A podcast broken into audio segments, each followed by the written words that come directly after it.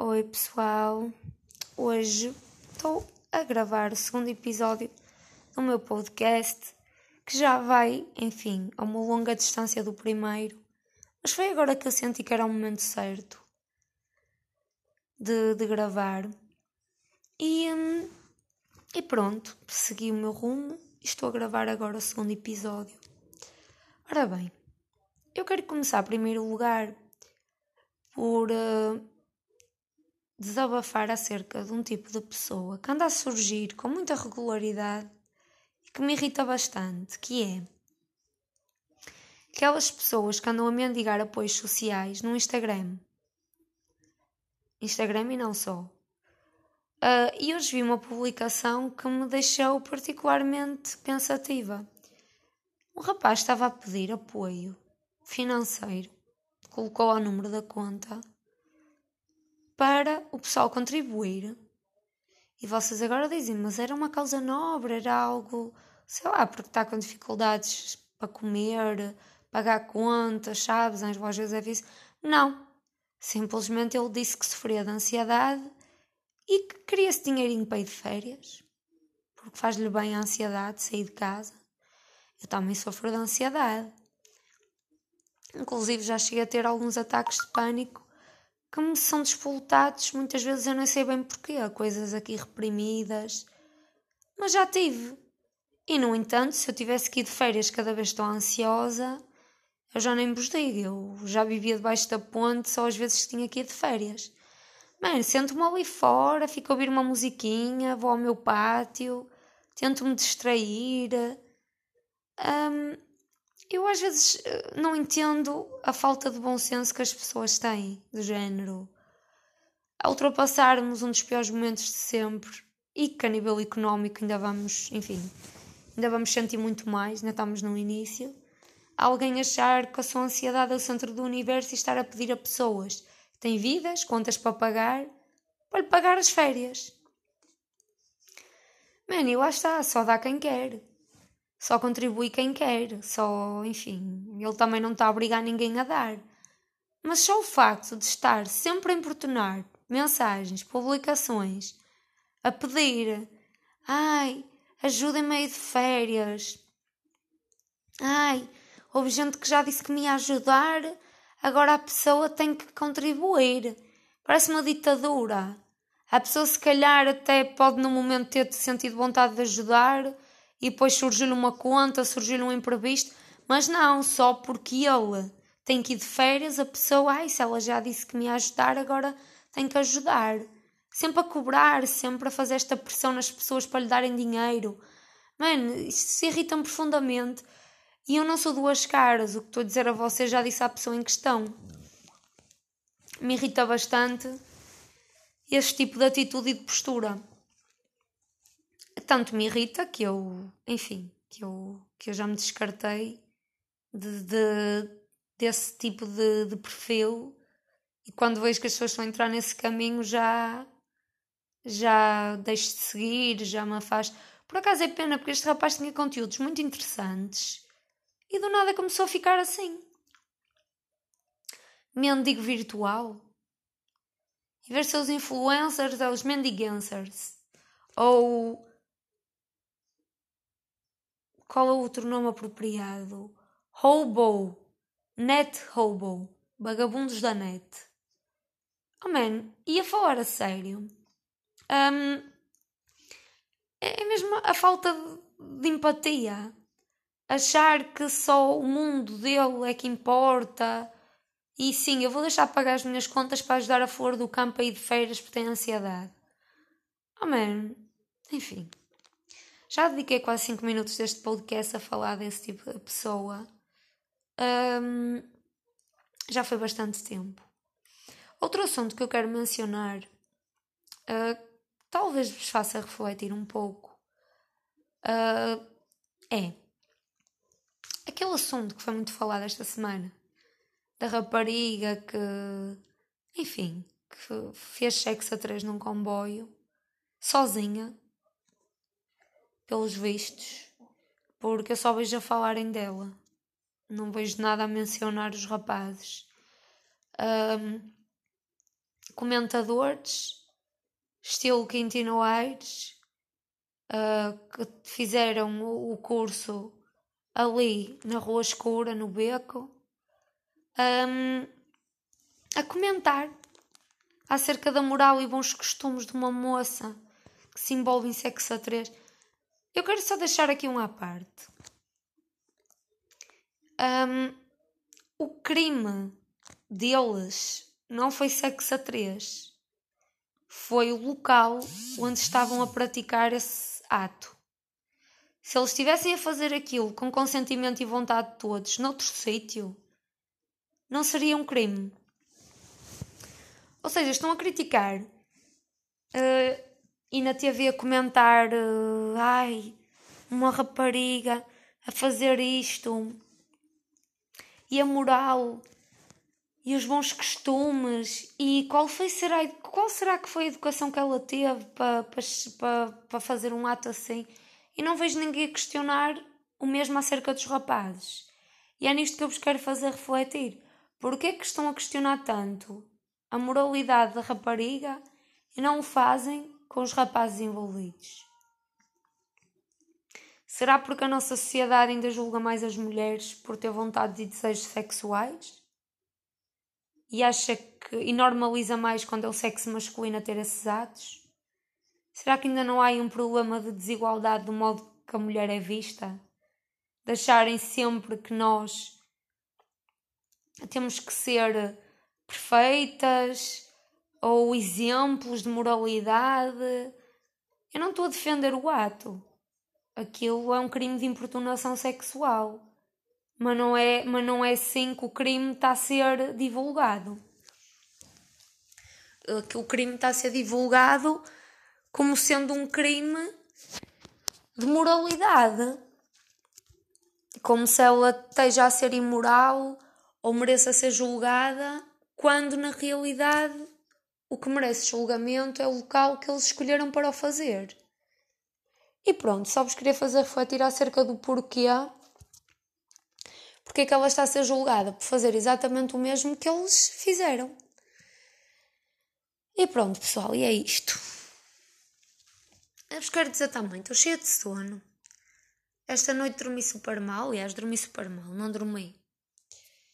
Porque estou aqui com um problema físico, estou com uma infecção urinária, o que já é algo comum em mim. Eu já tenho uma tendência minha a ter infecções urinárias, então passei um pouco mal.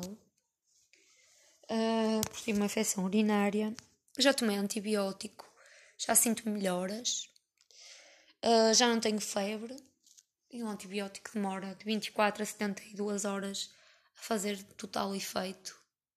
Portanto, tomei há 12 horas, tomei ontem à noite Portanto, a princípio, já me sinto bem melhor.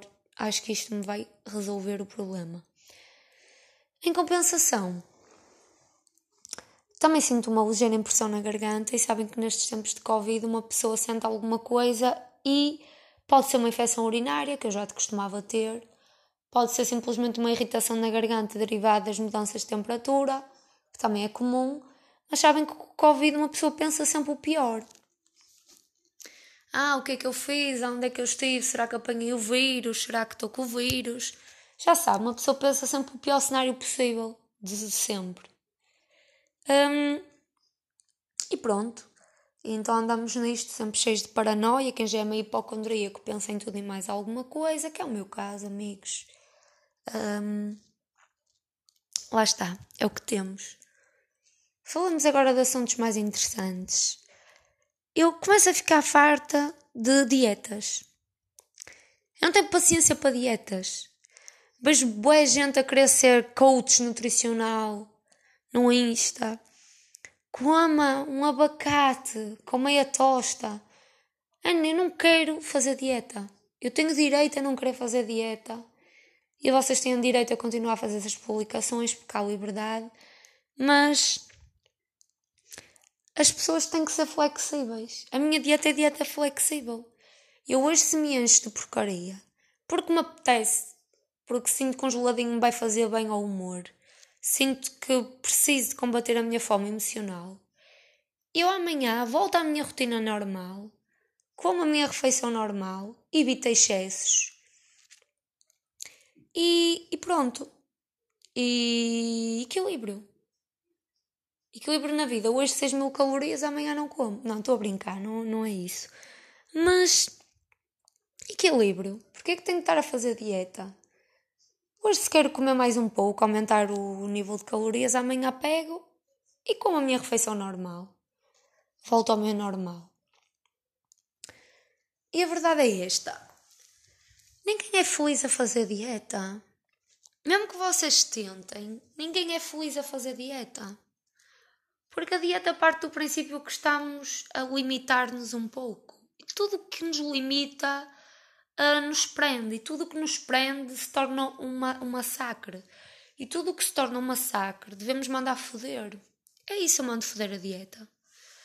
Uh, porque ainda ontem estive a correr e estive a saltar a corda e estive a fazer um treino de perna e depois fiquei cheia de fome e comi pai dois ou três iogurtes com leite condensado e frutos secos e um bocado de gelado. E foi meu dia assim. Comi mais calorias. Uh, amanhã uh, acho que já me sentirei melhor da infecção urinária, espero eu. Amanhã pego e amigos, vou fazer o meu treino, como a minha refeição normal, as minhas calorias normais e está feito um pouco de equilíbrio na vida nesse sentido, não é? Estou aqui a ver um programa, vocês provavelmente conhecem, que é no YouTube. Maluco Beleza, com o Rui Unas. Eu às vezes quando me quero distrair, venho a ver estes episódios mais antigos que ele tem do programa de Maluco Beleza. Uh, eu não sou hater de ninguém. Não sou aquela pessoa que, ah, eu odeio, não gosto. Não, eu não sou hater. Quer dizer, eu sou hater dos pedinchas do Insta. Isso eu sou hater. E sou hater das pessoas que usam frases do género. Vai ficar tudo bem. O que é caralho? Vai ficar tudo bem? Como assim? Para quem? Não entendo esse falso otimismo.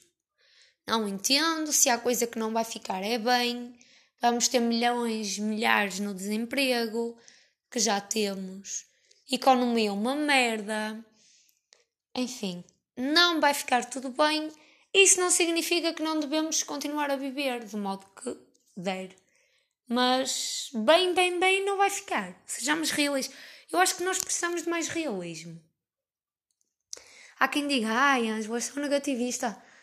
Não é negativista, é realista. É que dizer que vai ficar tudo bem quando estamos a ter um total de infectados quase diário de 900 pessoas, quando chegamos a um nível em que uh, temos taxas de desemprego a aumentar a níveis astronómicos, onde empresas estão a falir mais do que nunca, e dizer que vai ficar tudo bem, isso, isso é que é uma mentira. E não me venham com mentiras. Uma pessoa neste momento precisa da realidade bem colada à cara para depois não ter uma decepção. E acho que é importante perceber que talvez não fique tudo bem, ou pelo menos tão bem, mas que é,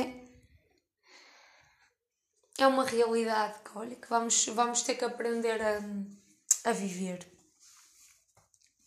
Vamos ter que lidar com isso, porque faz parte, faz parte. E portanto, ser realista, sinto que é preciso. Sinto que é preciso nesta fase essa dose de realismo. Uh, e portanto é isto, amigos: é dizer a verdade, nua e crua. Talvez não vai ficar tudo bem, mas vai ficar do modo que temos que nos uh, mentalizar, que é o modo que teremos que viver. Eu acho que o ser humano é adaptável e acho que esta pandemia, sobre coisa que demonstrou, foi isso. Nós somos adaptáveis, nós adaptamos ao que temos no momento. Adaptamos à circunstância, adaptamos-nos ao que temos, às ferramentas que nos são dadas. Uh, se é isto que temos, é com isto que trabalhamos. E portanto, se é o país que vamos ter, é o país que temos que aceitar, ou não, ou ir para fora, que também não sei se estará melhor noutros sítios. E pronto, e é isto, amigos. Mas não andar a enganar pessoas com promessas de vai ficar tudo bem. Uh, não, não, não sou dessa equipa e essas frases também me irritam um bocado, esse overload de positivismo, excesso de positivismo, irrita-me bastante. Faz lembrar um pouco os livros do Pedro Chagas Freitas, sempre com frases feitas super fáceis e clichês, uh, de cenários românticos, como se a vida real fosse assim tão bela e, mas, e, e majestosa, o que não é de todo verdade. Claro que a vida também não é assim tão má. Atenção, eu também acho que temos coisas muito boas na vida. Temos, assim, de repente não me lembro de nenhuma, mas estou a brincar, não. Temos, temos coisas muito boas na vida. Temos, sei lá, paisagens bonitas, comida. Uh, temos a sorte de não ser um país com muita, muita guerra, ainda temos a sorte de ter um sistema de saúde público, repito ainda, uh, que não podemos perder, porque o sistema de saúde que temos é muito, muito bom. Por mais críticas que vocês tenham, acreditem que é muito melhor do que ter que pagar fortunas para ter atendimento, uh, porque é um direito nosso é um direito básico o acesso à saúde, que o Estado tem que nos garantir. Esses eh, partidos políticos, estilo André Ventura, que surgiram agora com estas ideias, enfim, retardadas de vamos acabar com o Serviço Nacional de Saúde, a mulher que abortar tem que retirar o outro. Esse tipo de ideias assim radicais que, enfim, que até parecem saídas de, de uma série macabra qualquer retiram inspirações de lá, mas infelizmente começo a ficar assustada porque há muita gente desesperada e o desespero é bom para estes oportunistas. O desespero é bom para estas pessoas, tipo André Ventura, que se aproveitam dos momentos de fraqueza para emergir.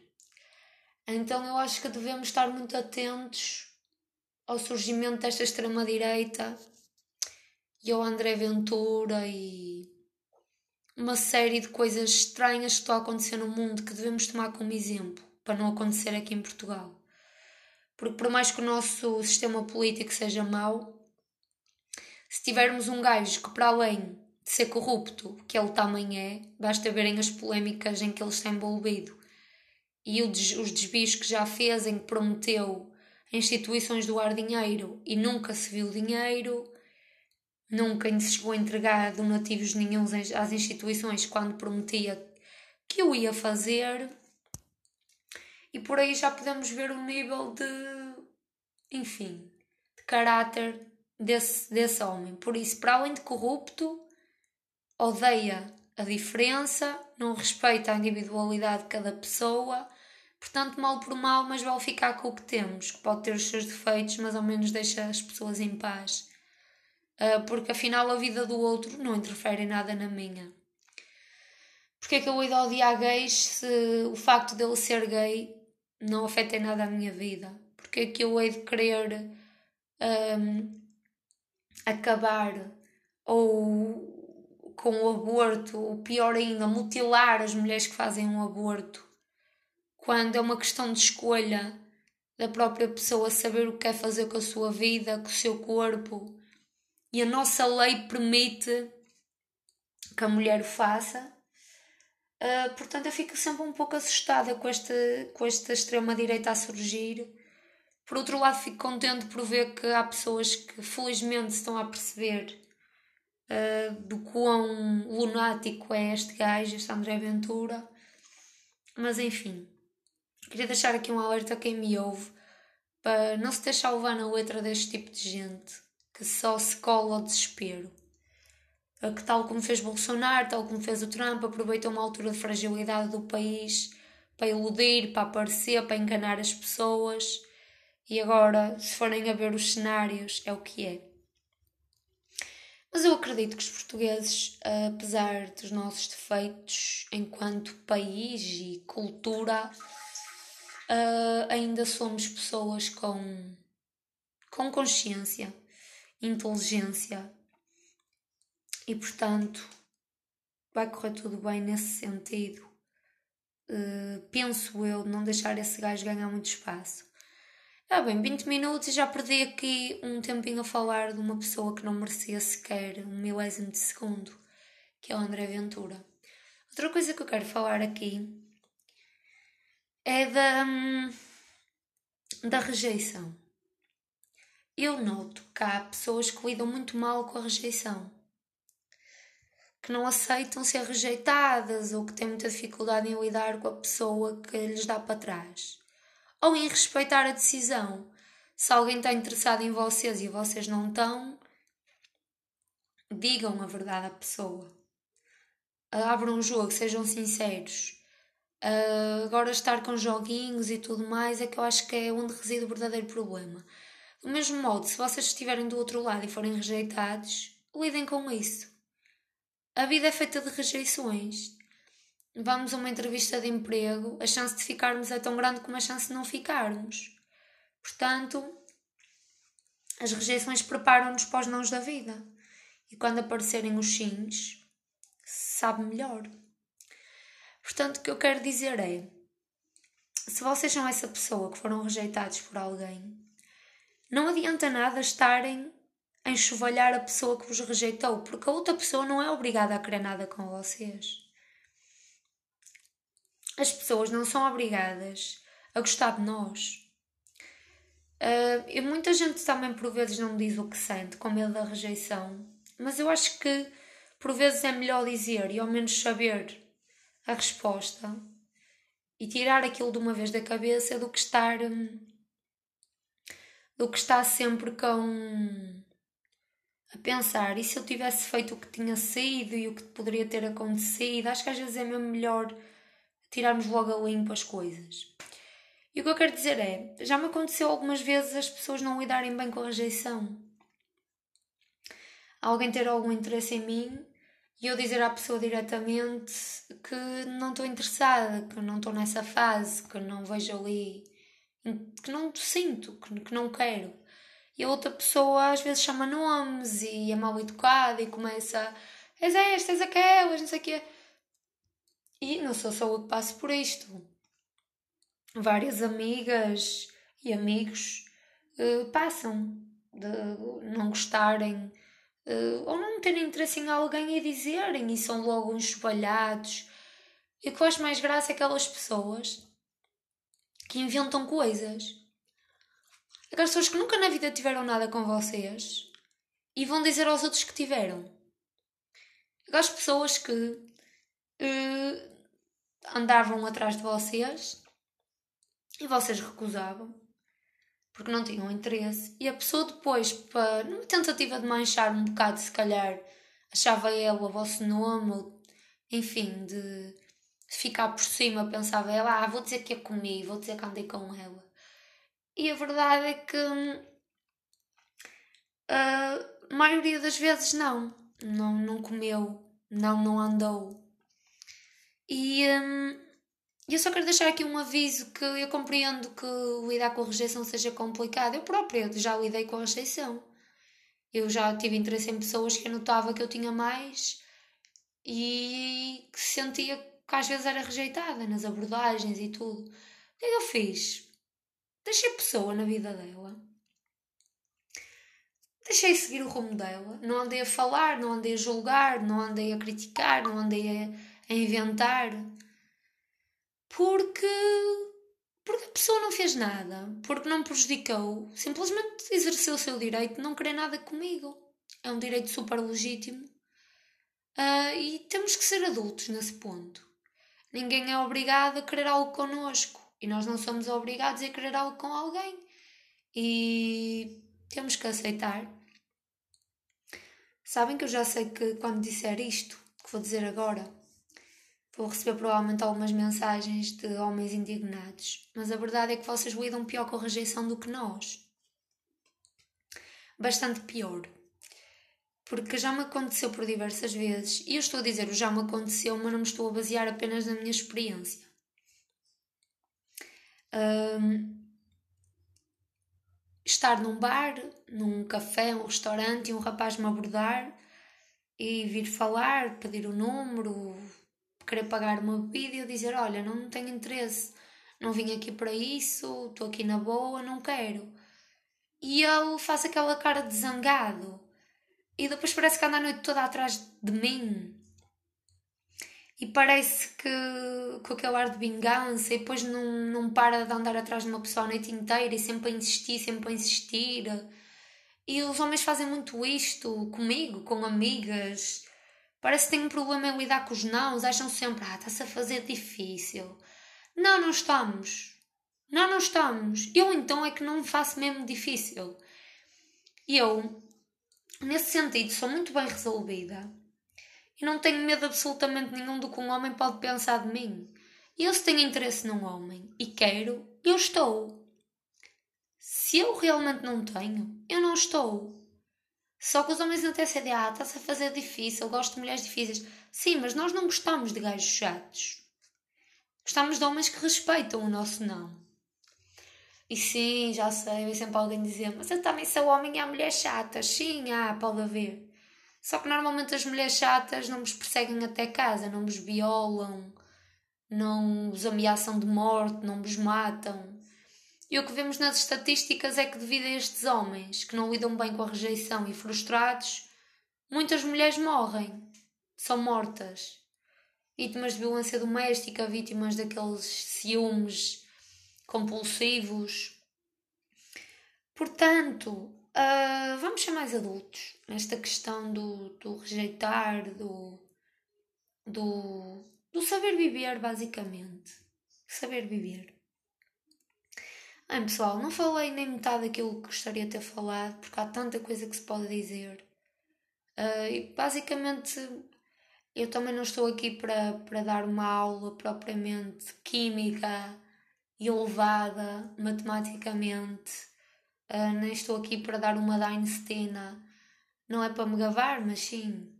Agora, agora ativei o meu modo gavar. Eu sei que é gabar que se diz mas eu ativei o meu modo gavar. Engraçado, porque eu onde devia colocar os V's não coloco. E aqui não devia colocar o V e, colo e coloquei. Isto é cena de ser nortenha. Eu admito que tenho esta, esta particularidade. Que eu sei como se escreve, como se diz corretamente, mas foge-me as palavras. Voam para norte. E pronto, povo, é só isto. Eu quero dizer para vocês passarem bem, para terem um resto de dia bom. Eh, eu também terei, espero eu. E pronto, pessoal. Uh, espero que gostem, apesar de, como eu já disse, não sei se digo algo aqui de muito útil ou produtivo, mas pelo menos estamos a passar um pouco de tempo. Também estou a fazer aqui os meus desabafos um pouco particulares que estão a deixar de ser particulares. um, e se calhar até vos fazer refletir, não sei, acerca de alguns assuntos. Um, ou não, mas não interessa. É o bom da liberdade. Podemos sempre não assistir a algo, ou não assistir mais, ou mudar de canal, ou não ver. E pronto. E não gosta de mim que não veja. Bem, pessoal, é desta que me vou. Beijinhos!